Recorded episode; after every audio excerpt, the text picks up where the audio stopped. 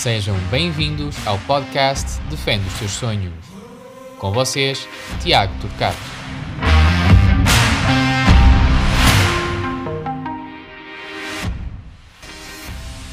Hoje, no episódio 7 da rubrica Defende os Teus Sonhos, temos Rafael Bracali.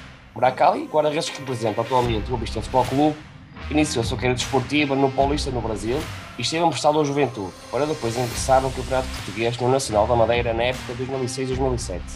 Após 5 anos, assina para o Futebol Clube do Porto e é emprestado também ao Olhanense. Volta a migrar para a Grécia, onde representa o Panathinaikos durante duas épocas.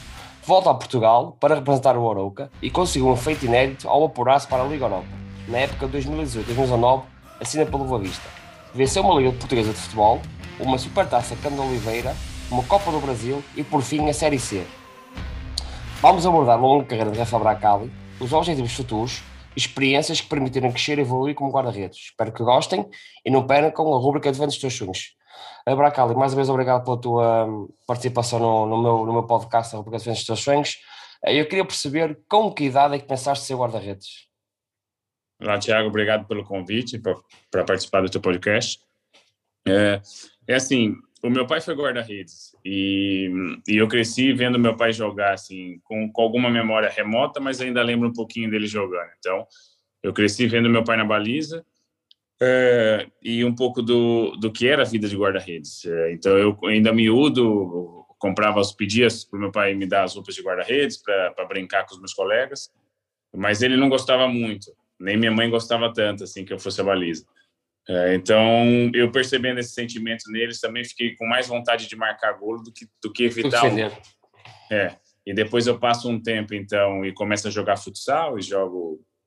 Começo a jogar numa posição em que não sou guarda-redes, começo a jogar futebol de campo também numa posição em que, em que não sou guarda-redes, e, e, e, não tinha nenhuma vontade de ir à baliza. Sentia-me satisfeito como eu jogava, mas pronto, com um olhar mais, mais específico, que foi do meu pai, que por muitos anos já andava no futebol e foi jogar algumas vezes e falou, olha, como jogador de campo, assim, você não tem não tem condições. Ah, por aquilo que eu vejo das, suas, das tuas características, a tua única chance de jogar futebol é ainda a baliza. Ah, eu joguei a baliza, acho que tu tem alguma predisposição para também ir à baliza. Agora precisa treinar, precisa treinar um pouquinho para eu te observar. E como ele era treinador de guarda-redes da equipa, na altura da equipa principal e da formação do, do Paulista, Uh, ele tentou me convencer a treinar e demorou uns dois meses, porque eu já, eu já não queria ir à baliza, porque eu tinha ainda na memória tudo aquilo que ele passou. Passou para ti. Né, é, de tudo aquilo que a minha mãe passou também. E aí eu ficava com aquele, com algum receio de ir à baliza e depois ter que viver tudo aquilo que eles viveram, né? Tudo que as pessoas Mas, calhar, acham que... segundo aquilo que estás-me a dizer, havia muito aquele o medo de eles passarem exatamente o que tu passaste, nesse caso que eles passaram. É, porque o jogo, o jogo né, não acaba no, no fim quando o árbitro apita os 90 minutos, depois você vai para casa viver. O guarda-redes, a gente já sabe a história, né? Todo mundo, qualquer, qualquer dúvida, ele é o culpado, né? Qualquer coisa que tiver que apontar o dedo a alguém é o guarda-redes. Então, muitas vezes eu via meu pai chegar em casa frustrado, minha mãe ficava igual, uh, e por isso ela fala: do meu filho nunca vai ser. Vai ser guarda-redes. Eu não quero passar com ele que eu estou passando contigo. Então eu também fiquei com aquilo memorizado. Pronto, depois, depois desses dois meses que ele tentou me convencer, mesmo minha mãe contrariada em casa, acabei que fui treinar na baliza e com, já com de 15 para 16 anos já. Né? Então eu fiquei treinando com ele dois meses uh, eh, para depois no ano seguinte fazer um teste na equipa sub-17 do Paulista. E depois tu a partir daí é que consegues mesmo sentir o, o prazer de ser de ser guarda-redes. Sentiste mesmo que era, era aquilo que querias ser e fazer. É é, acho que foi já no primeiro treino né, que eu fiz com meu pai. Na altura eu estava com outros dois guarda-redes da equipe sub-19 e eles iam jogar a Taça São Paulo de Junho. E naquele ano eles foram campeões do torneio mais importante da, da categoria no Brasil, que é a Taça São Paulo, que é realizada em janeiro. Então eu fiquei treinando com esses dois guarda-redes. Eles, eles iam jogar, eu nem inscrito nem nada, só estava treinando. Pronto, e, e, aí deu para ter já um parâmetro de como eles estavam e de como eu poderia vir. vir a ser, sim, exatamente. É, então até pá, o primeiro treino era chutar algumas bolas na mão, alguns é treino técnico. Um mais, sim, mais básico, sim, sim. Aí meu pai já tinha um olho para aquilo, né? Foi guarda-redes e já treinava os guarda-redes já há alguns anos. Tu com que, depois... com que idade é que estreaste como, como sénior? Como sénior eu estreiei com 21 anos. Eu ainda não tinha completo, eu ainda ia fazer 22. É, tinha eu estreia com 21 anos. Vocês lá no Brasil aumentam um ano de, de formação, não é? Na altura. É né? Agora eu já não sei como está. Isso foi há 20 anos atrás, né? Eu Agora acho eu que acho no Brasil eles retiraram isso, acho que retiraram pelo menos um ano. Acho Retiraram. que, eles querem em É Portugal, querem, acho que querem fazer isso, querem ter mais um ano de, de júnior. Eu sei que no Brasil isso acontecia muito, isso. É, porque agora aqui, por exemplo, o que não exi existe já no Brasil também não e agora aqui também, que é a equipe sub-23, né? Então, o sub-23 justamente para prolongar um pouco a formação, aqueles jogadores que ainda não conseguem estar na equipe principal, mas que ainda Tem, qualquer tem aquela margem para ainda continuar o, o processo da, Então- da, da formação. é, acontece muito isso. Por isso, no Brasil também eles fizeram até o Campeonato Brasileiro Sub-23 e, e, e assim ainda conseguem prolongar aí um, um período da formação e o Mildo pode encaixar na equipe principal depois. E porquê que na altura que se isto também por empréstimo para, hum, para o Juventude?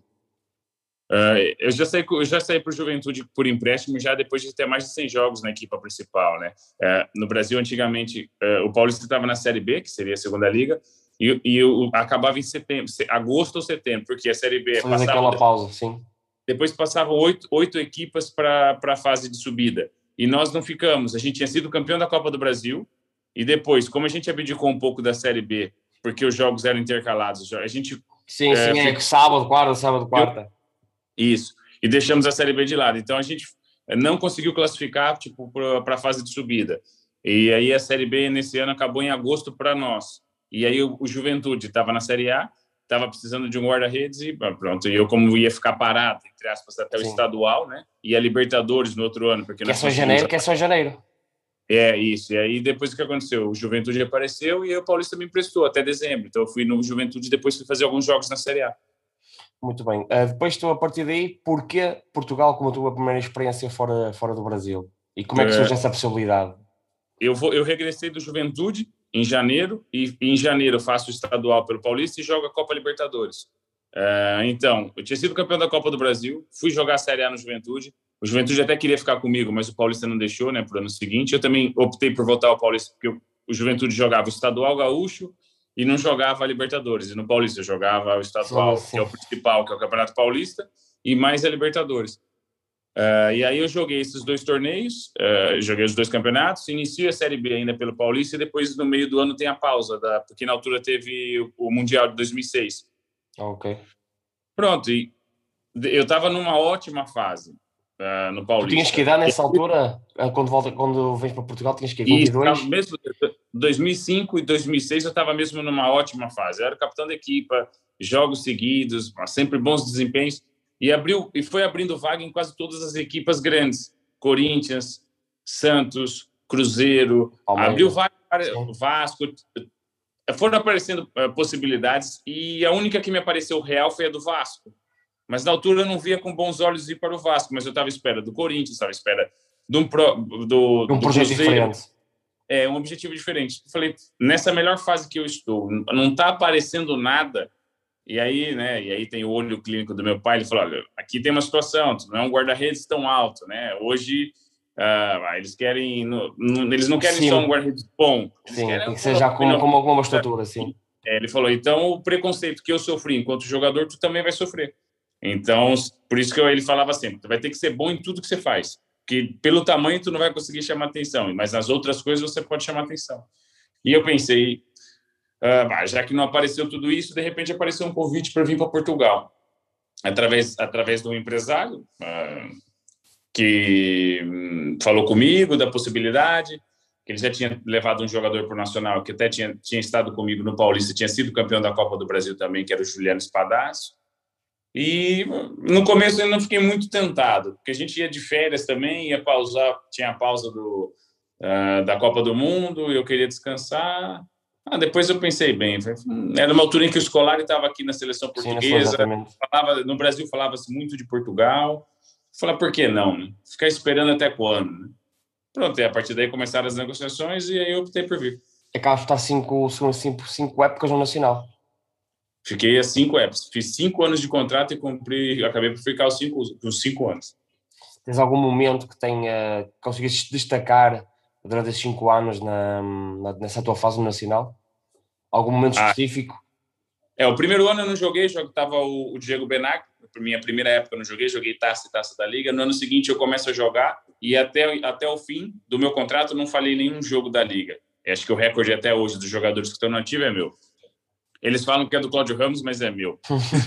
Exato, exatamente, exatamente. É, o Cláudio Ramos ficou com 103 jogos, eu fiz 104. É, e, e nesse período, a melhor, pronto, 2008, 2009, que foi a melhor época que eu fi, que nós fizemos lá. Aliás, acho que é a melhor época de sempre do Nacional, que foi o quarto as, lugar. As mais competições não, europeias. Isso, depois a gente vai à Europa, vai ao playoff, pega o Zenit, elimina o Zenit e entra na fase de grupos da Liga Europa. Acho que foi um dos melhores momentos assim que, que nós vivemos lá, que eu vivi lá nesses cinco anos. Mas a partir é que vai surgir o, também o Futebol Clube do Porto, logo na, após os cinco anos. É, durante, durante esse meu período do Nacional, nessa época que eu falei, 2008 2009, houve, houve possibilidades de sair também, né? Mas pronto, é, no fundo eu também era um guarda-redes valorizado, o Nacional também queria um bom encaixe, porque não ia liberar um ativo uh, a qualquer custo, apesar que não era qualquer custo, né? Porque o presidente do Nacional queria sempre, queria sempre alto, e às vezes os valores até eram bons para o um negócio, e, e aí pronto, cumpro o e também já estavas já estavas também habituado àquilo que era, o, que era Portugal, cinco anos cá, também, e aí, um clube grande. É, e aí ele viu, ele viu que não ia conseguir me segurar após cinco anos, né? Porque estava muito valorizado e no, pronto, no fim do meu do meu quinto ano de, de contrato eu acabo assinando com, com o Porto. Tu no Futebol Porto acabas por ser campeão português e vencer uma, uma supertaça. Uh, tu apanhaste na altura que treinador uh, na equipa principal? Era Vitor Pereira, era, foi, foi Vitor Pereira. Os dois, os, as duas épocas? As duas épocas, é. E depois és emprestado ao Olhanense, que apanhas lá na altura, penso que sejas Conceição, certo? Como treinador? Isso para lá, fui, fui, um, fui já no último dia da, da, da pré-época, né, no meu segundo ano, e aí apanhei o Sérgio Conceição. E depois, a partir dali, voltas a, a emigrar para, para a Grécia, mais concretamente Sim, para, para o Tolix. É, foi exatamente isso. Eu voltei, rescindi o contrato com o Porto, que ainda tinha mais um ano de ligação, mas eu queria ir embora uh, rescindi o contrato e fui apareceu essa possibilidade da Grécia e, e pronto, me informei o que é que, bem. O que é que te chamou a atenção? O que é que te motivou ou fez ir para um país que na altura ele sempre foi conhecido por ter bons jogadores? É um, é um campeonato, um partido do campeonato português. O que é que te levou a emigrar para, mais concretamente para a Grécia? Primeiro foi, primeiro que eu quis sair porque eu queria sair um pouquinho de Portugal, sabe? Eu tinha proposta para ficar em Portugal, na altura eu tinha proposta de Estoril, da Acadêmica, do próprio Nacional mas eu achava que eu tinha que sair. Era uma coisa tu que já eu... tinhas que 10 anos, mais ou menos 5 nacional, 2 de Futebol do Porto, 7 anos, 7 anos, 7 anos. anos. E aí eu quis sair um pouquinho, até porque quando eu me formei, deram boas informações do clube. Uh, falei, ah, não, vamos arriscar, vamos ver um pouquinho, vamos ver um outro campeonato, vamos, vamos ver como é que é. Tanto que na altura fiz só, fui, fui só fiz um ano de contrato, que era justamente para ver como é, como é que ias fazer. Deu certo, agora, ao fim de um ano, não vamos ter outro vínculo. Pronto, e antes de acabar o último ano, eu acabei renovando e fiquei mais um ano. Alguma assim, experiência, alguma marcante também na, na tua passagem pela Grécia? Ah, era, era assim, o que, eu, o que eu gostei lá era, era a paixão dos adeptos, sabe, do, da, da, minha equipa. Então era um estádio que cabia 7, 8 mil pessoas. Mas sempre, é, sempre lotado, um ambiente... Uma, mil habitantes, ou de entretenimento maior era, era, era o futebol. E era domingo à tarde, sábado à tarde, o estádio estava sempre cheio, bom clima, atmosfera boa, positiva. Ah, eles eram acabas mesmo... por fazer todos os jogos ou quase todos os jogos? Eu fiz quase todos os jogos porque eu me lesionei no meu segundo ano, né? Eu tive uma lesão muscular. O meu primeiro ano eu só, eu só não fiz acho que dois jogos, que foram os, do, os dois últimos, eu acho. 32, 32 jogos na primeira época, depois acabas por fazer 25 segundos a zero. E, é, no segundo, na segunda época eu fiz menos, eu me lesionei já no, no início da segunda volta é, e fiquei sete semanas fora. Foi uma lesão muscular e fiquei sete semanas fora. Eu voltei, quando vou regressei, joguei mais acho que sete, oito jogos e eles queriam que eu ficasse lá. Mas aí, como a minha filha mais velha entrava em idade, entrava no primeiro ano, aí eu falei. Hum, Vamos voltar a Portugal outra vez. Eu estou com 34, mais um, dois anos eu vou parar, não vou sacrificar a menina vai perder um ano da por, escola. Por um que... ano ou dois, sim, sim. Exatamente, por um ano ou dois, entendeu? E aí fui-me embora de férias para o Brasil, até pensando em ficar lá já. Falei, ah, vou ficar aqui, se aparecer alguma coisa, eu jogo mais um ano. Uh, se não, eu vou, eu, eu, espero e vamos ver o que, que, que, que acontece. E apareceu o Arouca. Diz-me uma coisa, tu depois daí passas para o Arouca, tu já com 34 anos, porque normalmente aos 34 anos acabamos por conseguir ter mais 3, 4 anos de, de sucesso, o Aroca surge numa fase importante da tua vida e depois lá está, consegues outra vez um, mais um apuramento para, para a Liga Europa, correto? Isso. Eu, eu, já, eu já cheguei no Aroca com a época em andamento, com a época não, com a pré-época em andamento. Um, e, e, é um ano em que, sei lá, 50% do plantel man, manteve-se do, do, ano anterior, dos dois anos que o Aroca lutou os dois anos para não descer até a última jornada. E, e com a chegada de alguns jogadores uh, mais experientes, outro, outros vindo até de um, de um, mercado pela primeira vez em Portugal, alguns brasileiros que nunca tinham, tinham cá estado, conseguiu ali formar um bom grupo, uh, a jogar bem. Uh, e aí, três no... anos em Aroca, três anos. Fiz os três anos em Aroca. Tu, o teu apuramento para a Liga Europa é no segundo ano, salvo erro com primeiro, uh, o primeiro, no primeiro é, colito, colito. É, é, já na primeira época já. Diz uma coisa, nessa época da Aroca, eu sei que é um jogo, nós já falámos sobre isso várias vezes, que é um jogo, provavelmente será terá sido dos melhores da tua vida, contra o, um, o Heráclito, é? Heráclito, Heráclito, Heráclito, exatamente. Heráclito. Uh, tu queres recordar um bocado esse, esse jogo, onde tudo te aconteceu de positivo nesse jogo? Foi a, terceira, foi, foi o primeiro jogo da terceira pré-eliminatória. E era um, era um relvado sintético ainda. Um, e já o jogo já começou desde o primeiro minuto, já fazendo, já fazendo, fazendo defesas difíceis, a participar do jogo ativamente, estava calor, eu lembro de transpirar muito, uh, inclusive estádio cheio também, atmosfera incrível. Ah, eu estava mesmo naqueles dias, além de estar muito bem preparado para aquele momento, mas também estava com uma, uma, uma sequência positiva. É... Uma coisa, há, há, uma descarga muito grande depois de um jogo desses? Há uma descarga emocional e física depois de um jogo desses? Eu, assim, eu acho que emocional acho que é mais física, né? Pelo, pelo, pela quantidade de vezes que eu fui acionado no jogo, pela quantidade de vezes que eu trabalhei no jogo, que tive ativo, né? É, às vezes há jogos em que você termina muito mais cansado, em que você nem toca tanto na bola. Mas, estás, mas é... a, a, concentração mental existe, é, cara, esse, esse, esse constantemente foco, sim. É, o tempo todo no, a espera que possa vir uma bola no jogo, às vezes chega no último minuto do jogo, tem um canto, tem um livre, difícil, você estava ali o tempo todo e às vezes ao, ao, fim de um jogo desse você fica esgotado, né? Quando no jogo como esse do Heracles que, que a gente está falando, você como botou para fora tudo aquilo, todo aquele foco. É o prazer, tá... é, é, é, mais o prazer de estar lá Exatamente. do que aquela tensão. Chega ao fim do jogo, também se libertou um pouco. Aí o cansaço é, é o normal. Atenua, atenua, sim, atenua. Do atleta. Diz uma coisa, tu sentiste alguma diferença daquilo que foi os teus treinos de guarda-redes no Brasil e depois na tua chegada em Portugal e depois mesmo em Portugal nas tuas sete épocas e depois tens a, a passagem para fora, sentiste alguma diferença significativa naquilo que ele tem no guarda-redes?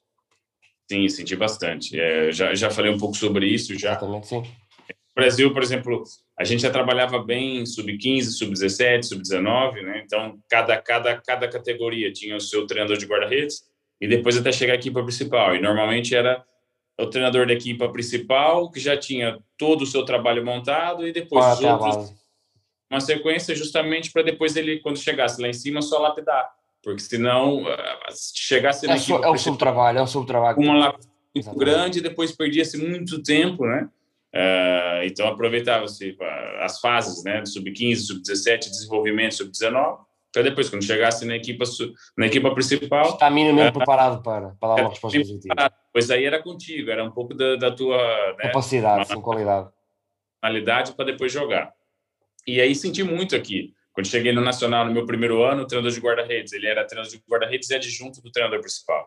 Então, enquanto ele estava, enquanto os outros estavam a correr ou fazer o aquecimento deles, nós também fazíamos, porque Obrigado. o treinador estava junto com ele a preparar o treino. Às vezes sobrava cinco minutos para a gente fazer um trabalho específico para depois entrar na parte principal. Aí não condizia nada com que é aquilo que, que são as necessidades do guarda-redes, sabe? E aí foi mesmo difícil. Esse primeiro ano para mim foi muito, muito complicado.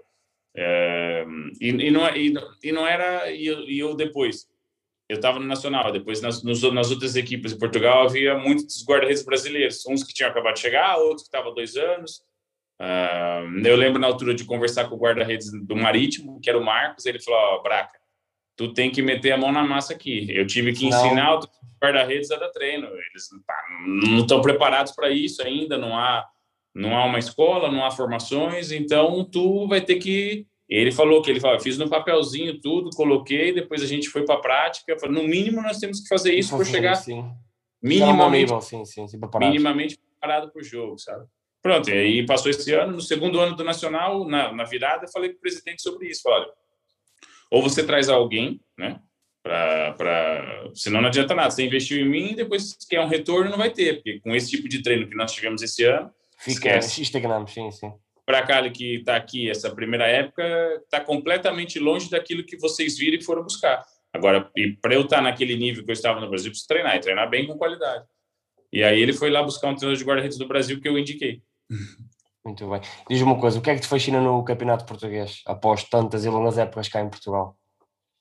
Eu acho que é, é, é, é, competitividade, eu acho que é um campeonato competitivo. Às vezes as pessoas falam que não, você olha para essa época, ela foi super competitiva, tirando quem jogou pelo título. A Europa foi decidida até a última jornada, a descida da divisão também foi até a última jornada por três ou quatro equipas ainda. Então é um campeonato competitivo, organizado.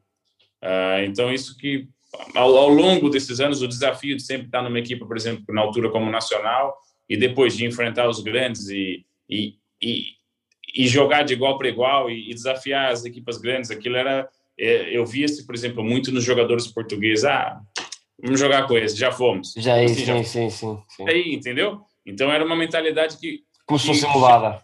É, que já se alterou. E nós chegávamos no Brasil, por exemplo, os jogadores falavam: peraí, a gente quando joga lá contra os grandes, a expectativa é, é sabendo que leva vantagem em todos, mas a gente não tem nada a perder em jogos assim, sabe? Então, isso também era um desafio para mim quando cheguei, que havia uma barreira muito grande quando íamos jogar contra uma equipa grande. Então, os jogadores que já estavam mais acostumados aqui na Liga Nacional, sendo jogadores portugueses, brasileiros ou africanos, já já davam aquilo como dado adquirido, assim, ah, porque ah, olhavam para as estatísticas, eu falei, mas nós estamos aqui para tentar quebrar as estatísticas, né? Se, e tu achas que, hum, como estás me dizendo, uma melhoria da, da capacidade dos atletas, também sentes que nos guarda-redes também houve essa, esse crescimento, essa evolução, essa melhoria na, naquilo que era qualidade dos guarda-redes. Chegas aqui na época 2005 até, estamos em 2021, houve um crescimento de, de qualidade no, nos guarda-redes em Portugal? Eu estou falando em geral, não, não nos portugueses, mas nos guarda-redes que jogaram cá em Portugal. É assim, eu vou, eu, vou, eu vou ser muito sincero, na altura que eu cheguei aqui, uh, e foi na altura, eram os guarda-redes, hoje os guarda-redes são muito mais jovens do que eu, né? Mas eu aqui apanhei excelentes guarda-redes quando cheguei. Havia gajos que tinham. Só o Benaglio ou um exemplo disso? Não, tinha o Marcos no Marítimo, que fez excelente, excelentes épocas no Marítimo. Depois o próprio Peçanha, que foi o substituir no Marítimo. Ah, tinha o Nilson. Ah, eram guarda-redes muito, é, guarda-redes muito experientes, assim, mesmo bons, uh, estabilizados, que você olhava para as equipas e estavam Tá bom. Eu acho, eu acho que os guarda-redes que chegaram naquela altura, uh, pronto, encontravam essa barreira do treinamento, Sim. né? Mas, os que chegam, tinham, né? É, os que chegam hoje, por exemplo, principalmente que vêm do, do Brasil, uh, eu acredito não tem a ver uh, com o treino. Chegam, não tem, eu acho que ainda não, não, não, eu nem, eu não tenho visto, com todo respeito por todos, guarda-redes a chegarem aqui tão bons quanto os que chegavam naquela altura. Na, principalmente na minha altura do nacional, chegava aqui os guarda-redes com 27, 28 anos, muito. Eu vim com 25, uh, ah, mas os que chegaram também com essa idade ou com um pouco mais chegavam melhores preparados dos que, dos que eu estou vendo hoje. Sim, sim, eu, sim eu, tu estás a falar, a falar no caso dos guarda-redes, eu também concordo que no geral do, do, dos jogadores, acho que isso também tem tem, infelizmente tem, tem, tem acontecido. Acho que na época que tu chegas, estamos a falar na altura de Rui Costas, que sejam a Bibar ali, não? Estou te ouvindo, estou te ouvindo. Ah, Rui Costas, Micolis, Simão Sabrosas, Ramas, Decos, Manis, estás a falar qualidade, uma qualidade acima daquilo que é normal. E atualmente, se calhar, os melhores jogadores fazem cá uma época e saltam logo fora. E eu lembro na altura, tinhas o Dida no Brasil, top. Estava a falar, tinhas o Nilson, o Nilson, penso eu que chegou a ser internacional, o Marcos também tem muitos anos cá em Portugal.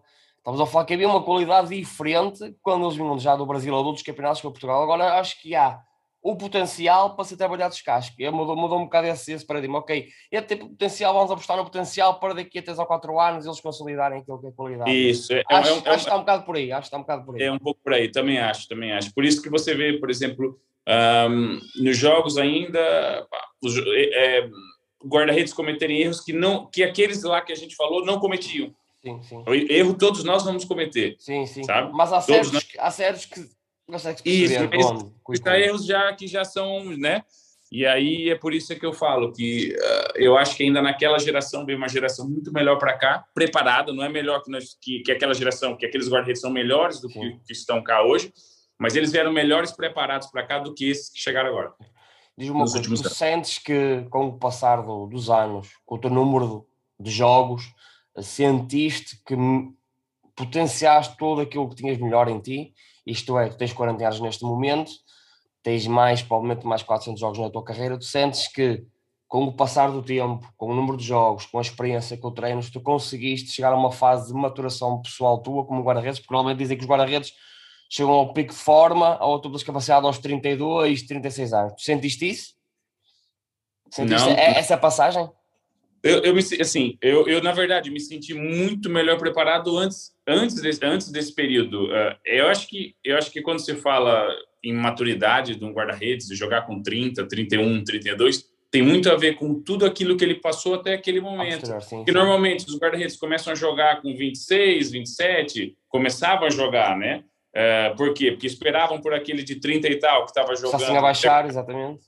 Para depois ele continuar. E hoje não eu comecei a jogar com 21, 22 anos. Então, eu com 30 anos já tinha muitos jogos nas pernas. Então, já tinha passado por tudo, já tinha o sucesso, tive o insucesso, lesão. Então, isso, isso é que te faz maduro, né? Isso é que, que quanto mais cedo jogar, quanto mais porrada levar, quanto mais sucesso tiver, isso você vai aprendendo com tudo isso e vai ficando mais maduro. Por isso, eu, eu já, já me sentia maduro, por exemplo, na minha segunda, terceira época de nacional, por quê? Porque como eu tinha vindo do Brasil para cá, era uma mudança, então eu precisei passar por algumas coisas aqui, alguns processos, e perceber o campeonato português, e ter erros e acertos. E acabaste por ter uma sequência muito grande também de jogos nessas, nessas tuas primeiras 3, 4 anos cá em Portugal. Tu acabas de fazer quase, como tu disse, todos os jogos, e parecendo que não, tu em, em cinco épocas nacional fazer 64 jogos não é muito normal acontecer isso no guarda-redes. Não, não, e faz não 64 é jogos da liga. Fora sim, os jogos. Sim, for, sim, sim, fora os outras passas, sim, sim, sim. Eu saí do Nacional com 150 jogos, em cinco épocas, entendeu? Tinhas mais ou menos Mas... que 28, 29? Eu terminei, saí, eu terminei o meu contrato com o Nacional com 30. Pronto, é. vamos. E, de, e é isso que eu falo. Então, é difícil a gente falar numa idade, mas óbvio que com o passar do tempo, você vai ficando até, até como, até como pessoa, né? Só como atleta, você vai ficando mais maduro, que tua vida vai te levando é casamento, filhos, então te obriga a outro tipo de preocupações, outras coisas, que vai te fazendo normalmente uma pessoa mais madura. Sim, tu achas que o próprio conhecimento daquilo que é o jogo, os adversários, a forma como tu lidas com o. não só com o, com o próprio balneário, isso também tem a ver exatamente com isso, com a tua experiência, com o número de jogos, com as experiências que tu tens diferentes em clubes diferentes, contextos diferentes? Consegues ter isso, chegar a esse, a esse ponto? Permite? É isso, é a, a, a, troca de clubes, é, treinadores diferentes, jogadores diferentes, mentalidades diferentes né, dos próprios clubes, uh, o conhecimento que a gente vai tendo sobre o próprio treino. Uh, é, é, uma coisa é você, se você começa também não percebe nada do treino, tu acha que qualquer coisa que está sendo feita vai ser bom. Sim, sim. Ah, é, não, é isso, né? Porque ele é o treinador, é ele que sabe. A partir do momento que você também tem conhecimento do treinamento, Aí já, você já olha aquilo e fala, não, aquilo de outra não vai forma, me... sim, sim. Não vai dar vai... nada positivo, sim. Vai me dar desempenho. E aí você, tipo, isso, isso vai ficando e pode ir te matando. Então, eu também tive o privilégio de crescer com um pai guarda-redes, que depois foi treinador de guarda-redes, sabe? Então, eu, eu sempre pelas, fui, pelas fases, eu como, rodeado como, como reagir, sim. Eu sempre tive ao lado de, de pessoas de excelência. Por isso é que fez de mim tão jovem já conhecer muito sobre treino sabe? Então eu já jovem já conhecia sobre o treino, então eu já sabia uh, o que era bom e o que não era bom, eu, e o que era insuficiente. Porque muitas vezes você treina aquilo e, não, preciso de mais, só sim, isso aqui sim, não é, né? é isso, que... essa, essa experiência que se adquire que te vai permitir chegar a um determinado ponto, não, é, não, é, não vou dizer eu escolher, mas eu perceber o que eu quero para mim para eu estar a um alto nível. o que eu faço com um atleta de 19 anos não é o mesmo que eu faço com um atleta de 35 anos, ou 38 ou 39. Há certas, certas comportamentos, certas formas de treinar que para o guarda-redes, para o Bracal neste caso, se calhar com o Bracal com 40, 40 anos, o Bracal tem que fazer determinado treino, determinado exercício, de acordo com aquilo que é o melhor para ele naquele momento. Mesmo que eu tenha um atleta de 19 ou 20 anos abaixo, eu, eu, eu, eles vão ter que perceber, neste momento a minha prioridade é o, é o atleta X, porque eu preciso que o Bracal, neste caso concreto, esteja na sua melhor capacidade, independentemente da idade que tenha. É para aquilo, é para aquilo que eu serve, é para aquilo que eu gosto de trabalhar. E acho que tu, tu tens 40 anos, já apanhaste miúdos 19 anos contigo, miúdos com 20, miúdos com 30. E isso também te vai dar uma capacidade diferente de lidar pá, e de aprender, porque lá está, tu, mesmo, tu mesmo com 19 anos, tu consegues lidar, porque lá está, tu, tu, és, tu és jogador, mas também acaba por assumir ali um papel paternal e de educador, pá, e pedagógico para os atletas, é normal. E isso, lá, isso depois, parecendo que não, há, há quem acredite que diz que não, que é, tu, vais, tu, vais, tu passas esse comportamento para o jogo. É, estás mais calmo, lês melhor, as emoções, se calhar já, já consegues controlar muito mais, porque tu sabes que o comportamento mais altado da tua parte pode influenciar os mais novos. Tu sentes que isso também foi uma, uma aprendizagem ao longo da tua, da tua carreira toda? Esse controle, por exemplo, esse controle das emoções? Sem dúvida, Tiago. Assim, nós, nós normalmente num, num plantel, entre os guarda-redes, somos três ou quatro, né? sempre um, se calhar um ou dois acima dos 30, ou só um acima dos 30, depois um de cada, um, um de cada país. É, exatamente, sim, sim, cada é, sabe? E, então, uh, e normalmente, como a gente fica muito tempo junto, né, no treino específico, a gente vai criando alguns laços, né? Por mais que a gente ali esteja lutando pelo mesmo objetivo, que é ser titular da equipe e jogar, mas tem que ser uma luta saudável. E com isso, uh, se todos se ajudarem, né, se todos ali, cada um com, com o seu papel, eu aprendo sempre com os mais jovens, uh, de média idade, assim como eles comigo. Uh, agora, é óbvio que nesse momento, com todos aqueles que eu trabalho, eu tenho muito mais experiência, muito mais vivência e consigo, de alguma forma, uh, transmitir aquilo que eu acho que possa vir a ser o bom caminho, onde eles podem levar vantagem sobre os outros concorrentes, não é? Os outros concorrentes, que é o que eu falo. Você, quando vai saltar pro, ou, ou trabalha numa equipe e com o objetivo de crescer e de ir para uma equipe maior, você não está concorrendo só com os guarda-redes que estão ali ao teu lado, você está concorrendo com todos das outras equipes, sim, porque, sim, eles, porque, eles, vão ser os seus concorrentes também para você saltar. Quando alguém quiser te contratar, vai ter o, o, o José, o João e o Manuel, né, para ser observado. E para você levar vantagem sobre os outros. Tem que ser, ah, eu... tem que ser sempre superior. Assim, trabalho, quer ser melhor com os que tenho e, e, e, com os que podem ocupar o meu lugar, exatamente. Eu tento, tento ajudar né, para que Uh, que foi o que aconteceu comigo. Ao longo dos anos, eu fui aprendendo com os guarda-redes mais velhos, com os mais novos, fui ouvindo coisas boas, coisas menos boas, e fui filtrando aquilo que eu achava que também era importante para minha carreira. Uh, mas é sempre aquilo. Eu, apesar dessa idade, por exemplo, eu também no, no meu do caminho também tenho um treinador de guarda-redes comigo. Então também é, eu de alguma forma não eu tenho que saber o meu limite, né? Eu sou, eu sou o guarda-redes. Por isso é que eu falo. Então um trabalho em equipa em que todos, né? Falem a mesma língua. E todos complementam. É, é, é, muito mais fácil. Joga o Bracalho, joga o João, ou joga o Léo, né? Nesse caso, que foi essa última época nossa do o Christian, do, do Boa Vista. É, a gente perceber que aquele, que aquele treino era o melhor para todos, que aquele dava desempenho, que eu conseguia aprender com o Léo, o Léo comigo, eu conseguia aprender com o João, o João com o Léo, e assim.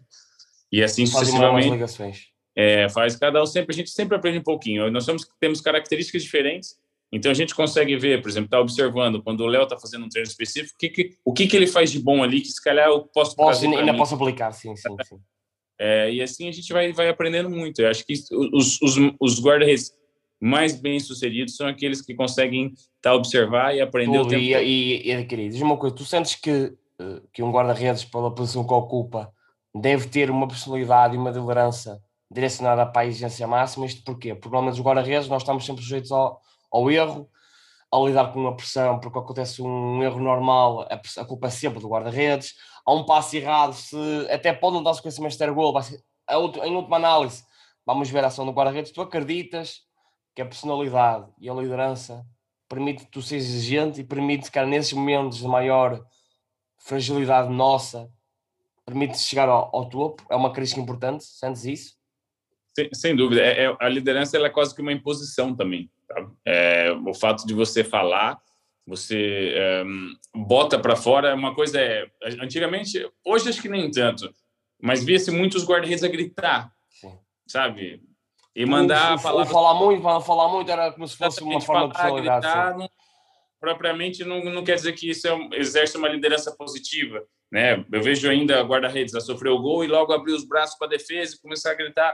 Já não adianta mais, já não tem volta já a dar. Está, já, já entrou, sim, sim. Se você tivesse que fazer alguma coisa, era antes, era orientar, falar, entendeu? Uh, eu acho que isso também é uma forma de tipo de, epa, eu tô aqui e os, e os, os, teus, os jogadores que estão à tua frente, né, que são os mais próximos, eles vão sentir, eu sei que tem alguém aqui atrás de mim que quando tiver qualquer problema ele vai vai me avisar, ele vai ele vai falar, eu sei que ele ele ele orienta, ele nos posiciona, uh, e isso é muito importante. Eu acho que e, e o guarda-redes sempre é um jogador é, mais responsável do que os outros e acaba por amadurecer mais do que os outros. Mas, Normalmente, se você pegasse nas equipes, se calhar quase todos os guarda-redes seriam os capitães. Sim, sim, é, sim, Pelo compromisso, a forma, a disciplina. Apesar de haver um bocado um preconceito do guarda, de um guarda-redes. E depois, acaba por acontecer... É, é assim, o preconceito... Eu acho que a única coisa é a posição, às vezes, dentro é a posição, campo. sim, para chegar ao árbitro, é, para, para controlar árbitro, o árbitro. Sim, sim, sim, sim. Não que você vá uh, interferir na decisão dele, mas o capitão ele tem mais liberdade para se aproximar do árbitro e estar tá ali a discutir sobre um determinado lance ou não. E acho que isso é a única coisa que pesa contra um guarda-redes ser capitão, porque do resto, se tem liderança, se é responsável, se é um gajo positivo, em que traz por que não, entendeu? É, e eu acho que isso tem que ser. E agora falando mais concretamente para, para a formação, eu também sabes que eu sou treinador da, da formação do Boavista e tu, como cena, já, antes és mais velho do que eu, tens a experiência tu acreditas que um guarda-redes com personalidade, isto é, personalidade isto é, ele saber o que quer, para onde quer ir, como quer fazer, e depois a própria liderança que ele naturalmente transmite para os colegas, porque ele se não for exigente comigo, como guarda-redes, quem está à minha frente e o meu concorrente não vai, não vai seguir, e nós muitas vezes, e tu, tu, passaste por isso, tu se um guarda-redes que está constantemente a exigir e tem personalidade para bater de frente contigo, isto é, bater de frente é, tu trabalhaste trabalhar sempre nos teus limites, tu sentes que é o teu personalidade e essa liderança vai te permitir atingir aquilo que todos os guarda-redes sonham, que é chegar a uma primeira liga, uma segunda liga, a alto rendimento, sentes que é uma das características fundamentais para ser, porque lá está, como tu falaste, falaste e é verdade, um guarda-redes tem que ser líder, tem que ter personalidade para, quando acontece um erro, saber lidar com um erro e não dar a, a entender que, que errou, porque não é fácil. Um guarda-redes sofre um erro e a seguir manter a mesma postura, a mesma personalidade. Sentes que isso é trabalhado, pode ser trabalhado, ou é gene natural na, num guarda-redes, por exemplo? É assim, eu, é assim, a liderança, você tem uma predisposição para a liderança.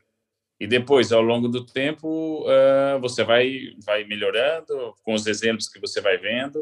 Uh, a personalidade, cada um tem a sua. E, e agora, um guarda-redes sem personalidade não vai dar guarda-redes entendeu? Sem personalidade. A liderança ela é, ela é natural, mas ela vai sendo é, melhorada com o passar do tempo, com as vivências que a pessoa vai tendo, com os exemplos que ela vai vendo ao redor, positivo e negativo.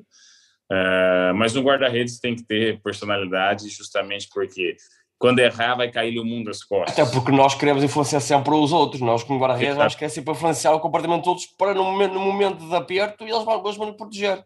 É, é uma coisa normal e natural.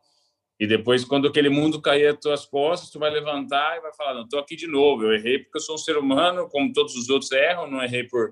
E, e vamos para a próxima. Por isso, é, um guarda-redes sem personalidade, sem liderança, um, dificilmente vai chegar no nível, no nível de topo. Vai jogar no nível comum, entendeu? Vai ser. E não vai, vai passar aquilo que a gente. Que a gente não, não vai passar. Pode defender, defender, defender, mas um guarda-redes sem nervos Aqui, quando sofre um gol, ou quando a equipa está apertada, aí não dá-lhe um grito, não dá-lhe um. É... Um filme. isso, isso não é só no jogo, isso é no, isso é no próprio treino. Sim, sim, no treino, sim, sim, sim. É, depois você, você vai inflamando aqueles que estão ao teu redor, entendeu? Aquele teu, teu espírito, aquele teu sentimento daquele momento. estamos aqui a levar bolada, sofrer gols e ninguém reage. Aquela sensação do se fecha com comportamento negativo, tudo o resto à volta vai, vai ser influenciado pela mesma, pela, pela, pela mesma forma. O gajo olha para o guarda-redes, vê o guarda-redes cabisbaixo, ele também vai se sente, entregar. Sente, sente, sente, exatamente. Agora aquela, se mais duas perguntinhas para finalizar, que era uh, para pensar um bocado no teu futuro, tens 41 anos, e nós já temos esta conversa há algum tempo, que é, tens 41 anos e sei que te sentes... 40, não fiz 40, 40, 40, sei que tu sentes ainda na, no topo das suas capacidades, também porque lá está, tu sempre foste um atleta que se calhar nos últimos bah, 4, 5 anos começaste a cuidar de ti, começaste a perceber o teu corpo, de que forma é que podes meter, te sentes que ainda consegues fazer como o Kim, por exemplo, já aos 41, 42, o Buffon, 42 anos, provavelmente vai, vai ingressar numa equipa top, sentes que podes continuar com a mesma exigência, com a mesma qualidade, com mais um ano? Tens essa Sem perspectiva? Dúvida. Sem dúvida. Posso continuar. Esse, esse ano, o último ano agora, é, é uma prova pura disso, em que os únicos treinos que eu falei foi quando eu tive Covid. Então, é, não tive lesão, graças a Deus. É, tem que ser profissional. Se você é profissional, que o profissional é você chegar a horas, se alimentar bem, treinar bem, descansar bem, porque o meu tempo de recuperação, se calhar, é mais lento do que um do que os miúdos. Então, eu sim, necessito sim. Eu necessito ainda de mais cuidados para poder chegar no próximo treino no mesmo tá, nível do que, do que acabaste o outro. E está disponível, entendeu? Então, esse ano, para mim, foi uma prova disso. Uh, porque a partir do momento que eu achar que eu já estou muito mais cansado e que eu já não chego na bola como eu chegava falta o prazer, o, aquele gosto de sentir a relva, o cheiro da relva, assim, sim. O de chegar cedo, uma das mesmas coisas, sim. Eu não vou me, eu não vou me enganar. Eu não, não, vou tipo, assim. Até porque mais vale acabar, acabarmos sempre é, exatamente. Alto sempre bem do que estar em, em, em decadência. É o que eu falo. Nós chegamos ao fim da época uh, e havia ainda jogadores que não sabiam a minha idade. No dia do meu aniversário, que eu fiz 40 anos, quase metade do plantel que não sabia caiu para trás. Isso, para mim, é a melhor prova. É a melhor né? sim, do que estás é acima ninguém, da, da expectativa. Ninguém acreditava que eu tinha 40 anos, mas ainda me dá 31, 32, 33, pronto. Então, eles, só de me observarem nos treinos, nunca me deram, né?